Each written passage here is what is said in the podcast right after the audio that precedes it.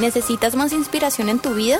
Conéctate con nosotros en las redes sociales con el nombre de IC Plenitud en Instagram, Facebook, Twitter y YouTube. Recibe notificaciones en vivo y mensajes de inspiración diarios y mantén informado de las últimas noticias. Síguenos, danos like e inscríbete hoy. ¿Cuál es el significado de la palabra o del nombre Jonás? Paloma, paloma. Y fíjense que muchas veces el nombre tiene como relación con lo que es la persona, ¿no? ¿Conocen ustedes algunas palomas en la iglesia?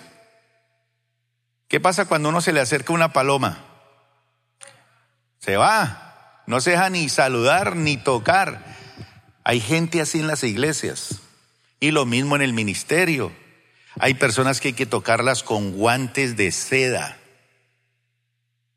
Si se saludan malos, si no se saludan malos, si se les dice, si se les llama, mejor dicho, no se sabe cómo actuar. Bueno, Jonás, paloma. Y Jonás vive en el siglo octavo antes de Cristo y él pertenece a la parte norte, eh, perdón, la parte sur de Israel, pero en la parte norte, porque Israel se divide en dos, norte y sur. La parte norte, su capital era Samaria. Y la parte sur, Jerusalén. Entre el norte y el sur no se querían. No se querían. Y resulta que esto se divide desde la época del rey Salomón, que tuvo sus hijos y sus hijos se dividieron el reino y unos cogieron para el norte y otros para el sur. Los del norte establecieron su centro de culto en Samaria, pero hubo un imperio que fue el imperio asirio, que invadió esa parte norte, que se metió en la idolatría, se olvidó de Dios, y entonces todos fueron llevados cautivos a Asiria. El rey de Asiria manda gente de todas las naciones donde ellos tenían el poder y toman posesión de la tierra del norte de Israel y llevan sus dioses, su idolatría y el pueblo del norte de Israel se lo llevan cautivo. Entonces, Asiria era un imperio odiado por los israelitas. los que vivían en la parte del sur, pues ellos fueron preservados 100 años más. Después un imperio acabó con ellos. ¿Recuerdan qué imperio fue el que acabó con ellos? Que acabó con el templo, que acabó con todo. El imperio babilónico, con el rey Nabucodonosor. De ahí se acabó.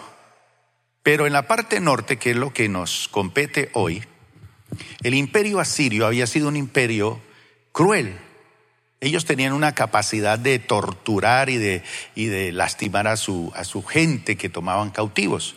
Y una de las cosas que los hacía a ellos felices era quitarle la piel a los prisioneros y eh, hacerlos revolcar en miel o en sal y los amarraban en estacas para que las hormigas del desierto se los comieran. Y eran felices. Los de Babilonia eran diferentes, a ellos les encantaba era coger los niños por los pies y estrellar los cráneos contra las rocas. Así acabaron con los niños israelitas. Formas de, de atacar y acabar con, con la vida humana. Entonces, como los asirios habían sido unos malos vecinos, ¿quién quería a un imperio invasor?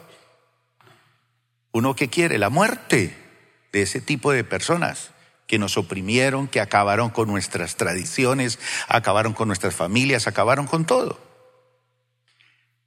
Y en esa época Dios le habla a un profeta de Israel y le dice, vaya a la capital del imperio, Nínive, que era en ese entonces, y pregona contra esa ciudad porque he decidido destruir esa ciudad y ese imperio para siempre. Jonás aprovecha esa oportunidad para quitarse un una espinita. Y él dice, pues no, en vez de coger para Nínive, voy a coger para Tarsis. Y compra su pasaje y se va, lejos de la presencia de Dios. Después el Señor hace un proceso. Ahora recuerden que quedamos en una tarea esta semana pasada. ¿Cuál fue la tarea? ¿Cuántos obedecieron? Levante la mano. Que leyeron todo el libro de Jonás. Ya les pueden decir a cualquiera que ha leído un libro de la Biblia. Son cuatro páginas. Yo ya leí un libro de la Biblia. Bueno, para esos obedientes que leyeron la historia de este profeta y de este episodio, pues van a entender mucho más el mensaje, claro, mucho más. Dice así, Jonás capítulo 1, verso 1 al 4.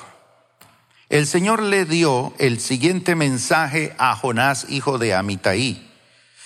Levántate y ve a la gran ciudad de Nínive. Era una gran ciudad. Dice la Biblia que demoraba uno de un lugar, de una, de una, de un extremo a otro extremo de la ciudad, demoraba tres días a pie. ¿Era grande la ciudad? Bien grande, sí.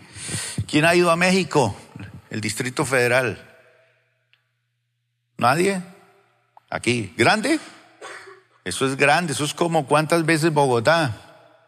Tres veces Bogotá. Una ciudad inmensa. Y dice, ve a la gran ciudad de Nínive y pronuncia mi juicio contra ella, porque he visto lo perversa que es su gente. Dios permite la maldad, porque dice la Biblia que donde abunda el pecado, sobreabunda la gracia.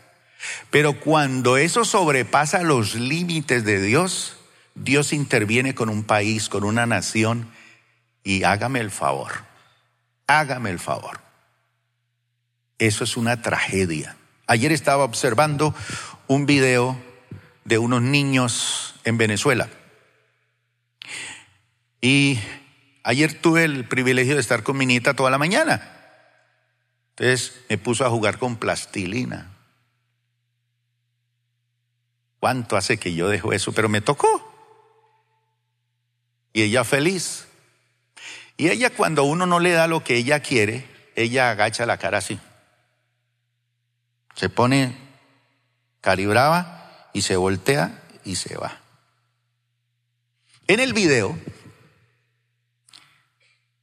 es una señora que tiene varios hijos y es una señora como importante un poquito en el barrio donde vive, un barrio muy humilde, pero ella tiene el privilegio de que uno de sus hijos está fuera de Venezuela y con sacrificio le manda alguna plática a ella. Entonces ella puede darse un gusto que no se dan los vecinos, que es comerse una única comida que están comiendo, que es arroz.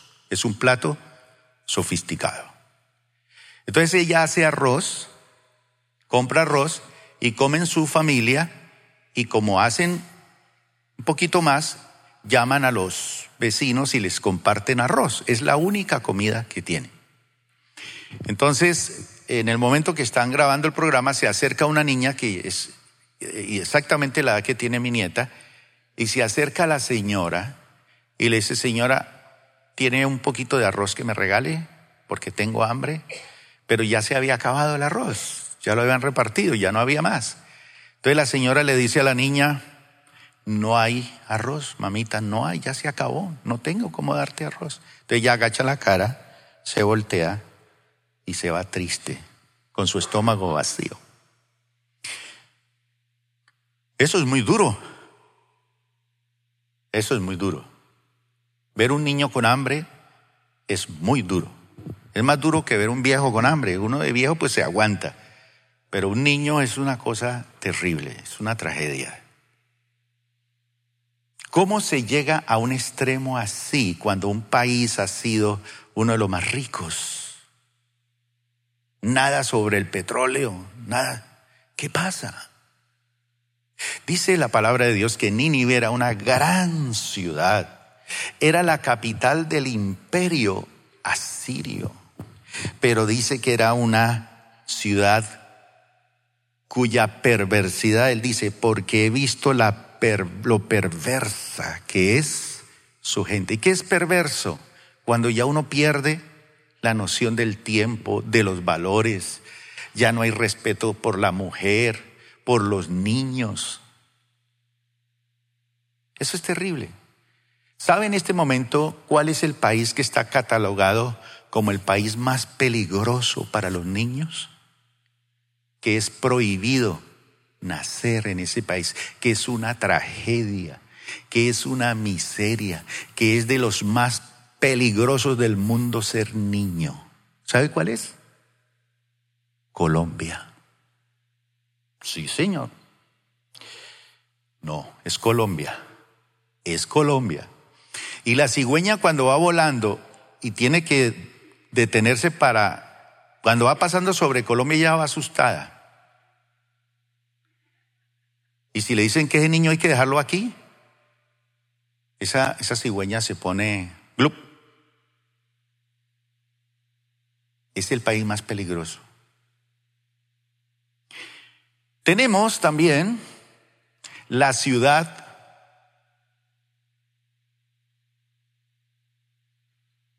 más diversa en el ámbito sexual. Tenemos la ciudad más gay del mundo. Colombia. ¿Sabe cuál es? Bogotá. Ya Argentina quedó desplazada. México quedó desplazado. Es Bogotá. ¿Qué oímos en las noticias todos los días en Colombia? Ya también es peligroso ser mujer. Están matando a las mujeres. Terrible. Ser mujer. ¿Por qué estamos matando a nuestras mujeres? nuestros niños. En estos días capturaron al peor criminal de los niños de la historia de la humanidad, colombiano. Probados van 287 violaciones y asesinatos de niños que hizo ese hombre. Pero ah, tiene un listado como de 500 que están averiguando. ¿Qué cosa? La perversidad del hombre. Entonces, Nínive es una ciudad que lo ha tenido todo. La Biblia dice que la causa del desastre de muchos pueblos es la abundancia de ociosidad y la abundancia de pan. O sea, cuando hay riqueza, cuando hay abundancia, la gente se relaja y se olvida de Dios. Pero sabe una cosa, la Biblia dice que va a llegar momentos en que la gente va a arrojar el dinero a las calles, porque ¿para qué sirve un billete si usted no tiene comida? Con eso no come. Hemos visto grabaciones donde la gente está quemando bultos de billetes porque ya no valen, ya no sirven ha perdido su valor. Es tanta la devaluación que no. Entonces, Nínive es una ciudad pervertida. No hay respeto de los niños, no hay respeto del hombre, de la mujer, de su propia sexualidad, de sus propios valores. Cuando ya un pueblo llega así, entonces Dios interviene de una u otra manera. Y esas tragedias duran mínimo 100 años. Pasan como cuatro no sé, por ahí tres generaciones para que eso desaparezca. Y viene una oleada nueva de gente. La única manera en que Dios cambia un país, una nación, es a través de un niño. Porque el viejo ya está pervertido. No cambia, no respeta. No respeta, no sabe. Pierde todos los valores. Entonces Dios interviene en esas sociedades. Nínive, la gran ciudad, Dice, su perversidad ha subido ante mis ojos. Y es que Dios es paciente, dice la Biblia, porque Él no quiere que ninguno perezca. Si hay alguien paciente, es Dios. Dice que para Dios un día es como mil años y mil años es como un día. Y esta ciudad, dice, he visto la perversa, lo perversa que es su gente. Y le dice la palabra de Dios, le llega a Jonás y le dice, ve a esa ciudad perversa y pronuncia mi juicio, porque no se van a salvar. No van a pasar de esta. En la Edad Media hubo una tragedia mundial que fue la famosa peste negra, que murieron 100 millones de personas, más que las dos guerras mundiales que hemos tenido. Una peste acabó con la humanidad. Surgen enfermedades difíciles ahora. Ahora hay otro nombre a las enfermedades. Enfermedades huérfanas. Pobres médicos no saben qué hacer con eso. No hay. Entonces lo dejan a la suerte y muérase. Entonces, Jonás, el que tiene el conocimiento de Dios, el hombre de Dios, la respuesta, el que tiene el mensaje para solucionar los males de una ciudad perversa, se levantó. Y todo el mundo, bravo, por fin hay un hombre que se levanta. Pero ¿qué dice? Y se fue en la dirección contraria a lo que Dios le dijo que hiciera. ¿Para qué? Para huir del Señor. Qué curioso que queremos huir de la responsabilidad de los que tenemos conocimiento. Entonces dice además que Él descendió, porque cuando uno empieza a, olvidarse de sus responsabilidades, empieza a descender espiritualmente. Entonces descendió al puerto de Jope, a la orilla del Mediterráneo, donde encontró un barco, porque siempre que uno está aletoso y rebelde con Dios, siempre encuentra el barco que necesita. Esta es, este es. Dios me lo mandó. Encontró un barco que partía para Tarsis. Encuentra uno el barco, encuentra uno que va para el lugar que uno quiere ir, encuentra todo a su favor cuando uno quiere huir de Dios. Por eso no todo lo que usted dice, uy, es que el Señor me bendice, vean. Además, este hombre tiene la, la capacidad de hacer algo más. Dice, pagó su pasaje. ¿Sabe qué le gusta al caleño? Menos mal que ustedes no son caleños todo, disfrutar todo al gratín. ¿Cobran? Sí, cobran mil pesos. Ah, no voy. Muy caro. Por eso aquí no se hacen grandes conciertos ni grandes eventos internacionales en Cali. ¿No? ¿Por qué no? Porque no pagamos. Entonces, si queremos disfrutar algo, los que queremos nos toca irnos a Bogotá o a Medellín que hacen esos grandes eventos y la gente apoya esos eventos y, disfruta de esos eventos. Pero este hombre paga su pasaje, sube a bordo del barco y se embarcó rumbo al sitio que él quería ir. ¿Dónde era? Tarsis. Con la esperanza. ¿De qué? de hacer la voluntad de Dios. Con la esperanza de escapar del Señor. Ahora bien, el Señor mandó un poderoso viento sobre el mar, el cual desató una violenta tempestad que amenazaba con hacer trizas, despedazar ese barco. Entonces la semana pasada dijimos que eh, la palabra del Señor para nosotros, hoy que estamos aquí, siglo XXI, 2018, no sé si usted es bautizado o no es bautizado, si usted se entregó a Cristo o no lo entregó, si usted lee la Biblia o no la lee, pero usted sabe que ha sido salvado por el Señor. Entonces, para todos nosotros, esta palabra que le llegó a Jonás sigue siendo contemporánea para nosotros en este tiempo. Es decir, hablarle a otros de su vida, del mensaje, del juicio, de lo que se avecina para su vida, si no escucha.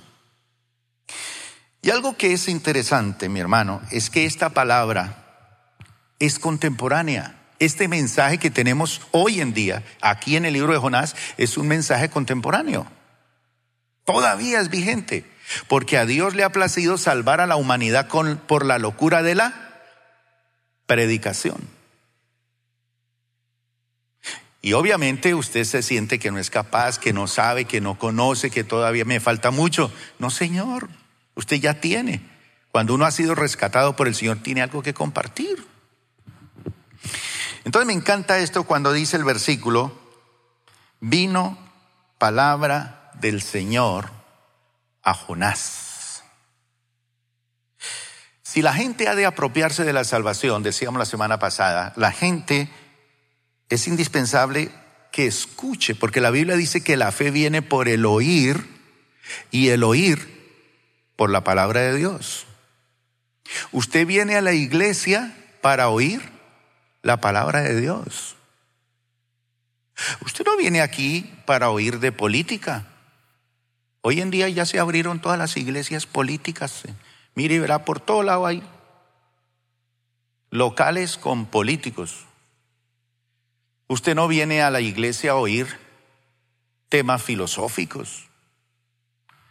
Usted no viene a la iglesia a, divertirse un rato. Ni viene a la iglesia aquí a dormir un rato, aunque es delicioso dormir aquí. Les, les, les voy a presentar a alguien que él tiene testimonio sobre eso. La gente está harta de oír tantas cosas. La gente quiere oír la palabra del Señor, aunque usted no lo crea. La gente quiere oír la palabra del Señor, porque es una palabra espectacular, confrontante, que transforma, es una palabra que tiene poder. ¿Recuerdan lo que vimos la semana pasada? La palabra de Dios es fuego. La palabra de Dios es martillo que quebranta la piedra. La palabra de Dios desmenuza, pero la palabra de Dios también es eterna. Está vigente hoy. Y si alguien va a venir mañana o dentro de 20 años al conocimiento de la palabra de Dios, esa palabra es tan viva y tan efectiva para el que venga, nazca hoy como para el que nazca dentro de 100 años. Porque el cielo y la tierra pasarán, pero su palabra es eterna. Y al saber que es eterna, ¿por qué es eterna la palabra? Porque Dios es el yo soy, el eterno presente. Su palabra es vigente. Ahora, si yo no la absorbo y si yo no la pongo en práctica, pues no recibo los beneficios. Usted puede abrir la Biblia en su casa en el Salmo 91 y eso no la va a proteger de los ladrones. Porque el ladrón puede entrar y le escribe, pero también el Señor dijo, velad que el ladrón puede venir y robarte. Entonces no hay que descuidar. Entonces es la palabra que se pone en práctica, la que hace que nuestra vida cambie, nuestro hogar cambie, nuestros ideales cambien. El mensaje de hoy fue un mensaje espectacular aquí en la pantalla sobre el antiguo yo. Todo cambia en nosotros, somos nuevas personas en Cristo. Pero esa palabra también es interesante porque es una palabra que cuando Dios la envía, nunca vuelve vacía. Siempre creará algo, inquietará algo. Usted ha tenido la, la, oportunidad de inquietar personas con este mensaje. Pero cuando usted ha tenido que hablarlo, se cayó. Y eso tiene también implicaciones. En segundo lugar, esta palabra es tan contemporánea, ¿por qué? Porque la condición humana siempre ha sido igual. Y la condición humana perdida del hombre es una razón que nos debe motivar a nosotros para salir de nuestra comodidad, para ir hacia donde Dios dijo que debíamos de ir y no ir en el sentido contrario. La iglesia va en el sentido contrario, es más experta para hablar de política, de religión, de no sé qué, que hablar de Cristo. Hoy en día se habla de otras cosas, pero no el mensaje del Evangelio. Entonces el Señor le dice a Jonás, levántate y ve a Nínive, aquella gran ciudad. Es una orden en imperativo, levántate y ve. Pero dice la Biblia que Jonás paga su pasaje y dice que se fue a dormir a la parte más baja del barco, cerró la puerta y a dormir se dijo. No quería hacer nada de eso. Y dice que se levantó una tormenta tremenda y empezó a, a, querer volver trizas esa embarcación. Porque la embarcación de la desobediencia, siempre el Señor manda sus vientos fuertes, gracias a Dios. Y hace pedazos nuestras embarcaciones en las que queremos enrumbarnos para huir de las responsabilidades con Dios. Y estando allá abajo dormido, los marineros luchaban cómo salvar el barco. Eran expertos del mar. Y entonces lo último que hicieron fue que en el barco habían, cada uno tenía un Dios diferente. ¿Será algo diferente al mundo que vivimos hoy? Cada uno clamaba a su Dios. Y el capitán se da cuenta que todos meten la doble, uno le meten a San no sé qué, el otro a San sí sé cuándo, y eso cada vez peor. Y entonces dicen, bueno, aquí falta alguien, porque la gente que iban de tripulantes y pasajeros tenían que ayudar, porque era la vida de ellos en peligro. El único que tenía el verdadero Dios, el conocimiento de la realidad de lo que estaba pasando, la causa de la tormenta, la causa de los problemas, estaba dormido. Es decir, que Jonás está allí con una incapacidad de modificar su estado de reposo, está en un, en un estado de pasividad que me importa, de tranquilidad, durmiendo, con una frialdad espiritual. Entonces, el capitán va y lo despierta y le dice, irresponsable, salga y ayude. Clama a tu Dios a ver si, si nos salvamos. Mire, toda esta gente le está clamando a ver si el suyo es el, el bueno. Porque cuando la gente está en problemas, pues clama lo que sea. Y entonces Jonás le dice, no, yo sé cuál es el problema aquí. Quién es el problema? Soy yo. ¿Cómo así? Entonces le pregunta, ¿y cuál es tu país? ¿De qué nación eres tú? ¿Cuál es tu Dios? Y entonces él le dice, mire, yo soy israelita, yo creo en el Dios que hizo el cielo, la tierra y este mar. ¿Cómo así? ¿Y usted es el que tiene el verdadero Dios, el que nos puede solucionar el problema y así es fresco? Y además estoy huyendo de él, es que estoy en problemado con él. Me sacó la piedra, no quiero más. Y, entonces, ¿qué hacemos? Si usted es el problema, ¿qué hacemos? Entonces dice, ¿sabe qué? Cójame y tíreme en el mar. Y cuando ustedes me tiren al mar, yo soy el problema, bóteme. No les dijo, mire, arrepiéntase, conviértase, lean la Biblia, hagan los eh, eh, pasos para ser libre o el ahora que uno y dos o vamos a hacer... Eh, nuevos comienzos. Nada, nada. Écheme al mar y se acabarán los problemas. Ah, sí, esa es la solución. Sí, esa es. Ah, listo, pues ya que usted lo dice, Y cuando tiran ese hombre al mar, el mar queda en un silencio. Calmadito todo. Pues ¿cómo queda uno? Usted que a veces dice, mi suegra es el problema de esta tormenta en la casa y ella le dice, bóteme. Y usted vota a la señora y la saca de la casa y esa casa tranquila.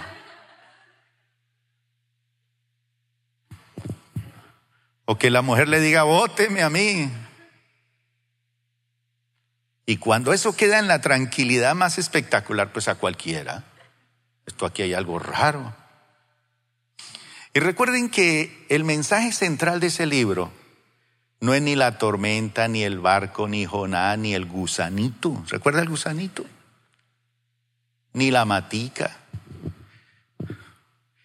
El tema central es el amor de Dios.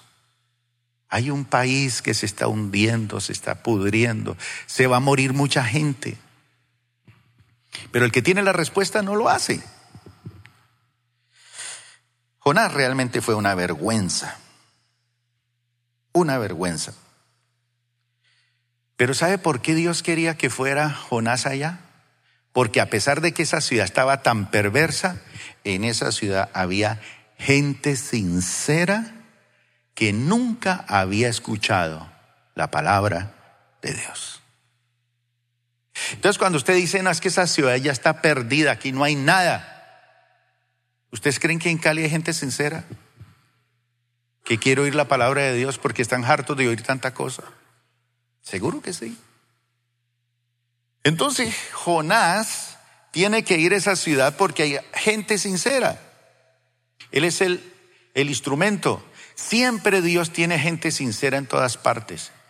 Es curioso que usted toca una puerta y habla del Señor y le lanzan los perros, lo escupen, lo maldicen y tócala enseguida y lo invitan a comer, a tomar café, pan de bono, bienvenido, donde ofrendo, donde diezmo, donde me bautizo. Y usted dice, wow, este me maldice y este está listo.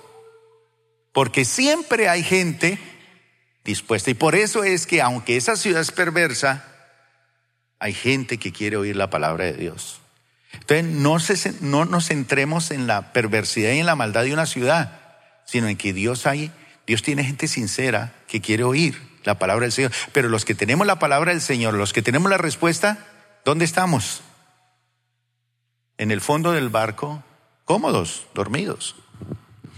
Entonces, ¿qué pasa cuando se rechaza la tarea de dar el mensaje? En el versículo 3 dice, Jonás se levantó y se fue en dirección contraria. ¿Qué pasa cuando hacemos eso? Mire, se retrasan los planes de Dios por nuestra desobediencia deliberada y por huir de nuestra responsabilidad. Se retrasan, se retrasan esos planes.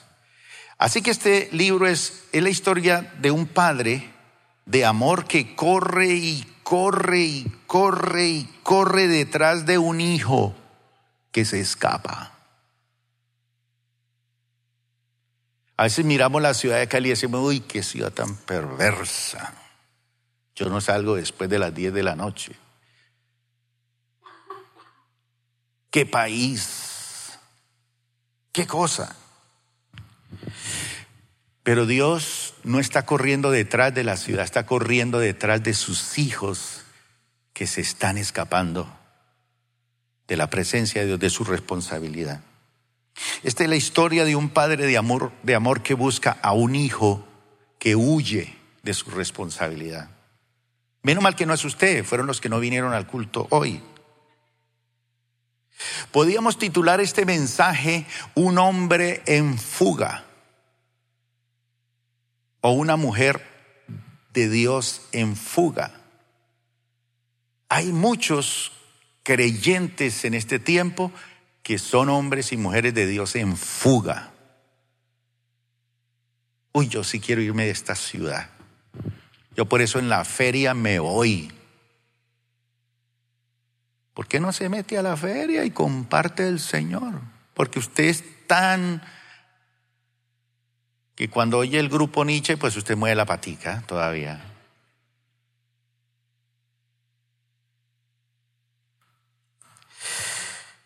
Y vemos a este hombre, primero lo vemos huyendo de Dios, una segunda etapa que lo vemos huyendo hacia Dios y una tercera etapa huyendo con Dios. ¿Cuál de las tres es mejor? ¿Cuándo se huye de Dios? Cuando no lo buscamos, cuando no tenemos interés por su palabra, cuando no tenemos interés por la oración. Se huye de Dios cuando nosotros no cumplimos con la gran comisión, no somos obedientes a lo que Él nos enseña. Cuando huimos del Señor, entonces comienza el gran descenso que decíamos ahorita. Cuando huimos de Dios, estamos tan dispuestos. Mire, hay gente que le duele, por ejemplo, dar un diezmo o una ofrenda. O, llevarle un pedacito de torta a su orientador que le está dedicando año y medio para asistirlo. No, yo no, que le voy a llevar esto, no. Que le voy a gastar eso. Pero sí pagamos el precio para huir, para meternos en problemas, pagamos el precio. No nos interesa que nos digan, pero pagamos el precio y sigo, e insisto, y soy rebelde y hago las cosas a mi manera. Y así es que yo he buscado novia siempre, o he buscado novia, o novio, así es como yo siempre he manejado mis negocios, es que es a mi manera. Y entonces el Señor empieza a trabajar con esos que estamos dispuestos a pagar el precio de la desobediencia que pagar el precio de la obediencia. Todo tiene un precio, claro que sí. Y entonces hacemos algo que este hombre en fuga, en todas partes donde se metió, fue encontrado por Dios. Mire lo que dice el Salmo 139, versículos 7 al 12 para aquellos que están aquí esta eh, mañana con un plan de fuga. Un plan de fuga.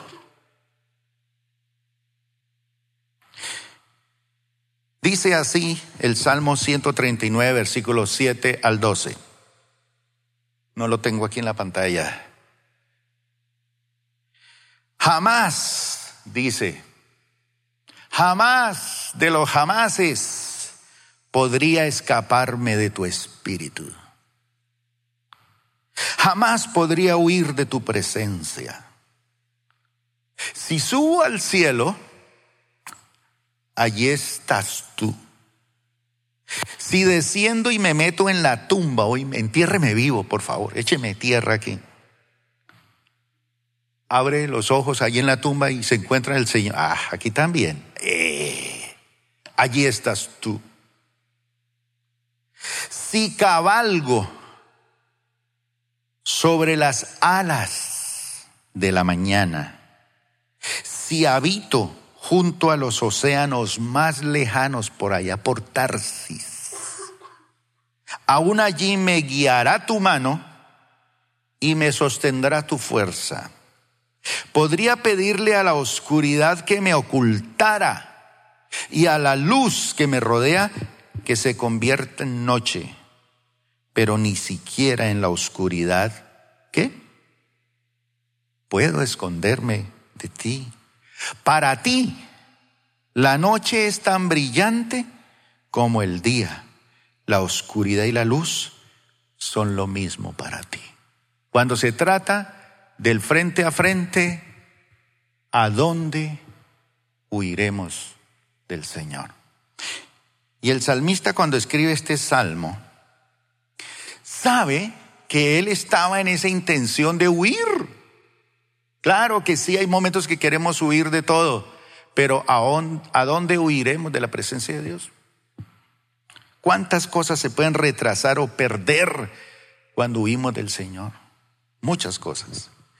Y en tercer lugar, La desobediencia de ir al de dar el mensaje o la falta de compromiso para proclamarlo trae unas consecuencias. Hay unos síntomas, hay unas cosas que pasan que a lo mejor puede ser lo que le está pasando a usted. Porque a veces uno como pastor, cuando es uno un pastor novato, ustedes han oído eso cuando uno tiene un carro por primera vez que le dicen, está pagando la novatada. ¿Dónde está Alberto? Ya ha estrellado ese carro como cuatro veces.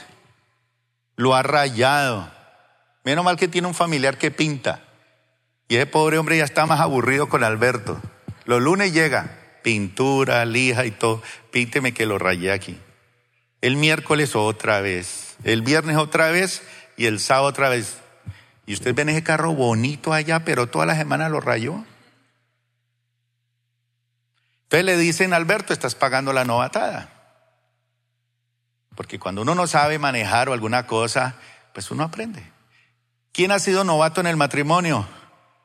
Levante la mano. ¿Se acuerda? ¿Cuántas veces le han dado duro a usted, mi hermano? Ta, ta.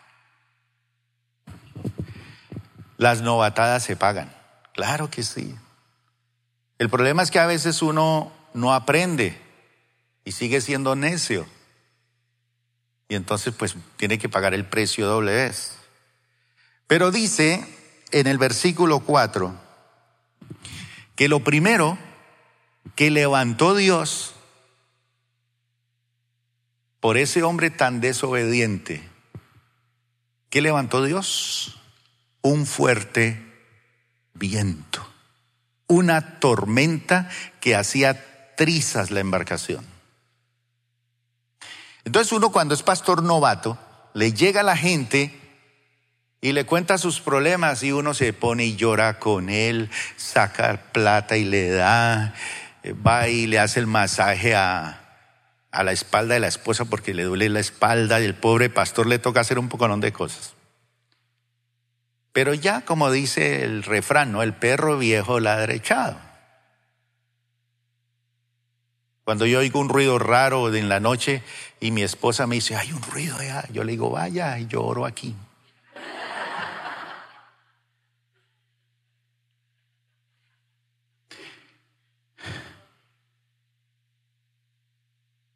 Pero las novatadas se pagan. Entonces a veces hay personas que vienen con unas tormentas terribles, mi hogar, mis hijos, mi, mi, esposa, mi negocio, no sé, aquí traigo el revólver para pararme un tiro. Y entonces el pobre pastor resulta envainado. Él dice, no, no, no, yo me doy el tiro por usted y ¡pum! se da el tiro. Pero no se mate usted. No, cuando una persona está en medio de las tormentas hay que averiguar de qué está huyendo este señor. ¿De qué está huyendo esta señora? Dejo los problemas, dice la Biblia, lo que el hombre siembra, cosecha. Entonces, cuando le llegue una persona que estoy metido en unas tormentas terribles, venga, cuénteme, ¿cuál es su Tarsis? ¿Cuál es su Nínive? Cuénteme por qué usted está metido en problemas. Arrepiéntete. Busca al Señor, toma decisiones. Dios levanta esas tormentas, mi hermano. Dios no va a dejar que sus hijos huyan de su responsabilidad. ¿En qué tormenta usted se encuentra? Alguien me dijo, pastor, estoy en unos problemas, tuve dinero, tuve esto, tuve negocios, tuve empresa, pero ahora ya no tengo nada. Y quiero levantarme, mm, hermano, ya no. Y tiene 90 años y todavía quiere hacer empresa. Eh, no, ya, hermano. Dedíquese a la oración y al ayuno y a la intercesión porque ya usted no puede hacer nada más. La segunda cosa que hace el Señor es que Él quiebra nuestra comodidad dice que ese barco, esa embarcación, se partía en dos. Y una cosa es hablar aquí de un barco que se parte en dos y otra cosa es estar en alta mar y que se parta en dos. Mire mi hermano, Dios va a hacer triza nuestra indiferencia. Dios va a hacer triza nuestro corazón endurecido con las almas perdidas. Dios va a hacer trizas nuestro sueño espiritual, nuestro letargo. Él lo va a usar, Él le va a partir en dos esa embarcación en que usted se está metiendo. Y voy a terminar con una historia muy famosa. ¿Quién de ustedes ha visto la película del Titanic? Vamos a ver si saben cosas del Titanic. ¿Quién? ¿Cómo se llamaba el, el capitán de ese barco? ¿Cómo se llamaba? Edward John Smith. ¿Qué le dice eso? Ese nombre. Señor y Salvador. Oh, Edward. Pero me dice algo importante. Dice la historia que el capitán de ese barco, Edward Smith, era un metodista que se había apartado de los caminos del Señor. Días antes habían inaugurado ese tremendo barco. Era su primer viaje a la ciudad de Nueva York. Y cuando lo inauguraron, el que lo inauguró estrelló una botella de champán contra esa embarcación y dijo, ni Dios puede hacer que este barco se hunda porque es el más seguro del mundo. Y el capitán era un metodista, un cristiano, pero se había apartado de Dios. ¿Sabían eso? No sabían. Un día me puse a investigar esto. Cuando ellos salen en ese barco, van con los hombres más ricos del mundo, va con el esplendor, el lujo. Y van también la gente más humilde y pobre por allá abajo. Y cuando ellos van, cuenta el vigía que se salvó, cuenta él, que esa noche el mar estaba extremadamente tranquilo. Una noche donde solamente se, se disipa, se veía ese mar negro como un pavimento negro. Y dice él, en sus propias palabras, que era extremadamente y temiblemente tranquilo el mar. Nunca lo había visto así tan tranquilo, quieto. Y resulta que unos barcos que iban por las mismas rutas por ahí cerca, empezaron a darse en cuenta que habían unos grandes témpanos de hielo y empezaron a enviarle mensajes a los barcos que estaban cerca que tuvieran mucho cuidado que habían unos tremendos icebergs de hielo impresionantes que ponían en peligro la situación. Cuando el capitán del Titanic oye eso, pone vigías para que estén pendientes de todo a todo momento Pero al ver que no había nada, pues, ellos siguieron advirtiendo, siguieron advirtiendo, y ellos empezaron a disgustarse por tanta llamadera, los del barco. Y empezaron a ignorar las advertencias. Y entonces cuando el desastre más tremendo Dicen los entendidos en la materia que el problema de ellos es que ellos a último momento viraron el barco. Y eso hizo que raspara y si se hubiese estrellado de frente, no se había hundido.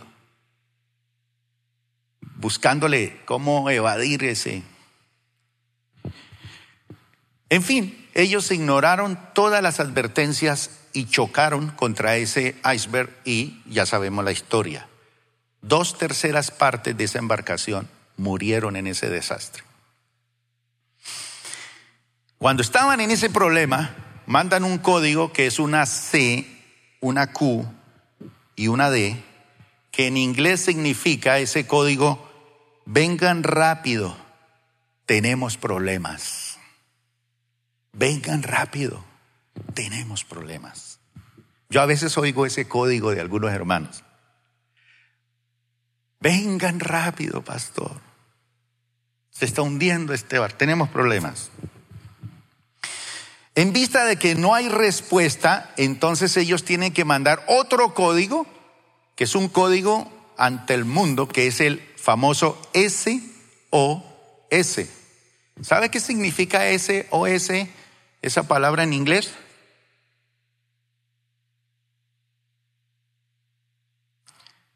Salven nuestras almas. Eso significa SOS. Estamos en un inminente peligro.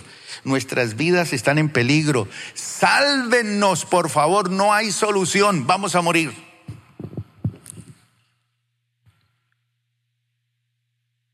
Entonces, recibe un mensaje un barco, pero está muy lejos, no alcanzaría a llegar. ¿Sabe cómo se llamaba ese barco?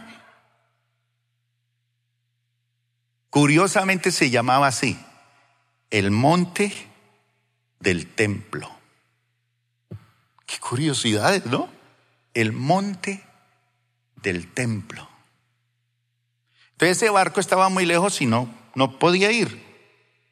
Pero hay otro barco que es el famoso SS California.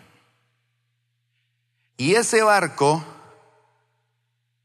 estaba tan solo a 10 millas del Titanic y no fue. Y vieron las bengalas y no fueron. Entonces, ese SS California era el barco de la salvación para todos esos, esos pasajeros del Titanic. Entonces, Cuando ya se hunde ese barco y llaman a juicio al capitán del SS California, él dice, sí, nosotros vimos las bengalas y todo, pero resulta que nosotros les advertimos por horas el peligro en que estaban, que por favor, y fuimos ignorados por ellos. Seguimos llamándolos. Nos insultaron. Seguimos llamándolos a pesar de eso. Y entonces empezaron a decirnos palabras groseras y vulgares e hirientes. Y lo último que dijeron fue, déjenos en paz. Entonces ellos dijeron, pues nosotros apagamos la radio y todos nos fuimos a dormir. Eso sucedió diez minutos antes del desastre. Diez minutos antes del desastre.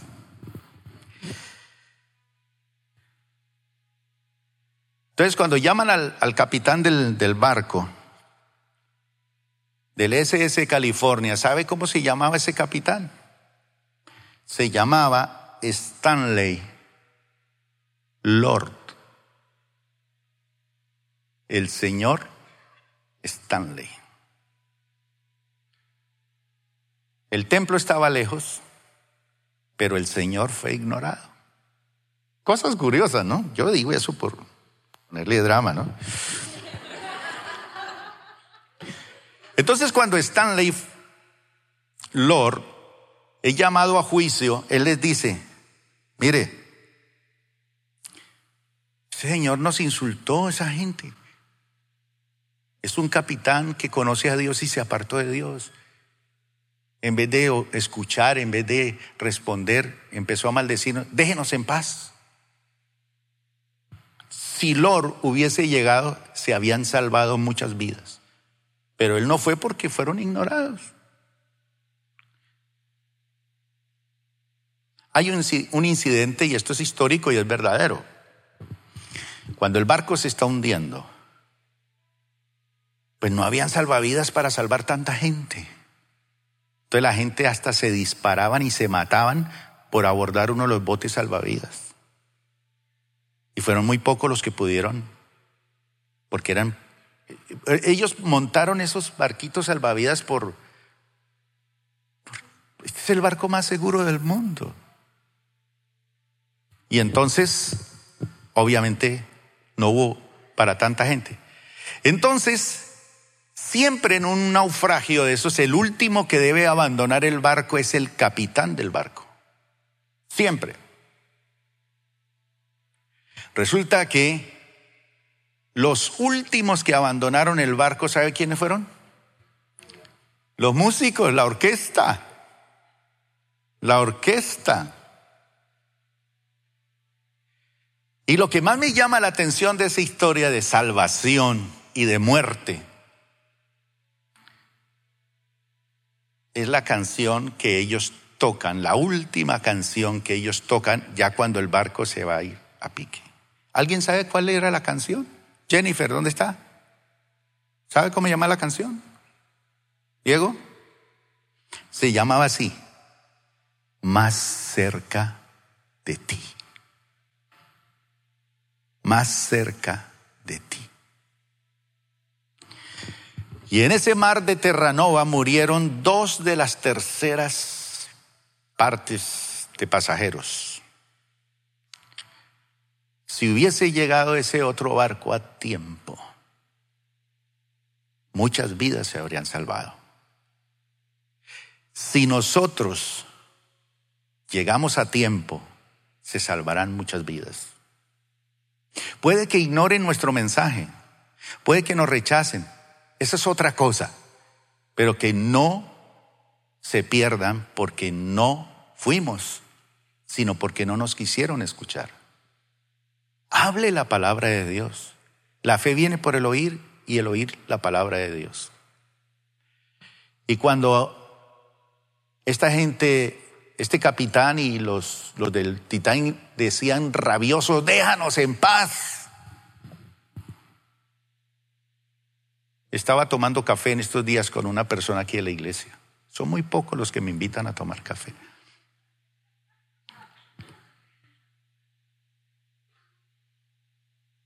Y resulta que resultamos hablando de una familia que ellos venían aquí al culto y se sentaban aquí en la primera fila, arriba en el segundo piso, todos.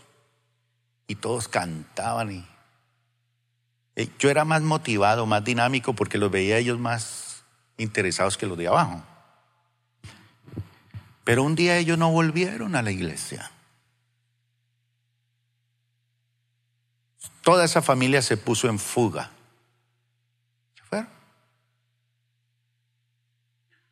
Después los perseguimos.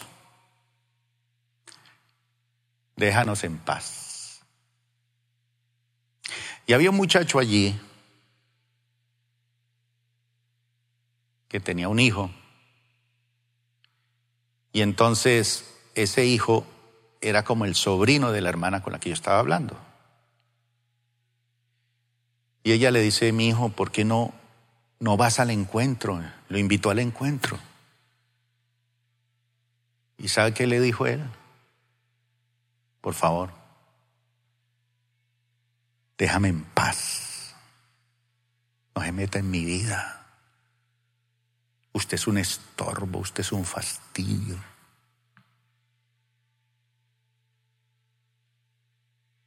Déjame en paz. No me fastidie con eso.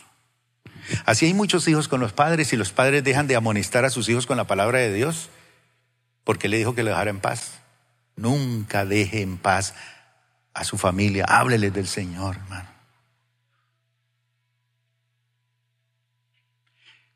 Y este muchacho, con toda su familia, un día,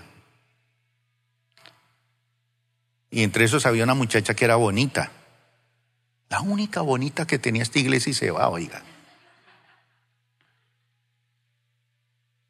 Yo le decía, ¿por qué no se hacía aquí abajo? A ver si se llena la iglesia, porque a veces hay gente que va a las iglesias por las mujeres. Aquí no sucede eso. Pero estamos pidiendo una renovación, ¿no? Pero esta mujer era bonita, hermosa y brillaba allá arriba. El reflector de arriba no me interrumpía. Pues. Pero esta muchacha que venía a la iglesia enamoraba a los hombres casados y les daba escopolamina. Toda esa familia dijeron, déjanos en paz. Y un día enamoraron a alguien por allí, era un político aquí del Valle del Cauca. Y aún vivo creyeron que ya lo habían matado. Lo botaron al río Cauca. Le sacaron todas las tarjetas, sustrajeron todo el dinero. Y al final, 35 años de prisión para toda esa familia. Y en estos días le decía, bueno, y a propósito, ¿cuánto llevan? No, cuatro años. Faltan 31. Déjanos en paz. Sí, habrá gente que nos va a decir, no me fastidie. Pero habrá gente que dice, gracias por haber llegado, por haberme traído esta palabra. Que seamos de esos con un mensaje contemporáneo para este tiempo. Démosle un aplauso al Señor que nos puede usar para cambiar muchas vidas. Vamos a ponernos de pie. Padre Celestial, gracias porque tenemos el mensaje más propicio es una antorcha que alumbra en lugar oscuro. Es tanto lo que tú has hecho con nosotros, Señor. Pero cuando nosotros no le hablamos al empleado, al compañero, seguramente estamos retrasando un plan de Dios en la vida de esa persona. O tal vez estamos retrasando un plan de Dios para nosotros. Señor, quiero que tú me uses para compartir esta palabra. Una canción que cantaron hoy nueva me gustó por el contenido de esa palabra, que la vamos a cantar ahora si es posible. Acuérdense de la orquesta del Titanic. Puede ser la última, más cerca de ti. Pero mis hermanos, este es un mensaje de vida o muerte, hablar de Cristo. Les dejo eso en el corazón. Hablen del Señor. Gracias por acompañarnos el día de hoy. Nosotros creemos que Dios quiere hacer más cosas para ti y a través de ti, y nos encantaría saberlo. Si has sido impactado por este ministerio, compártelo a nuestro correo electrónico info.plenitud.org. Otra vez muchas gracias por acompañarnos y esperamos que este mensaje sea de bendición para ti.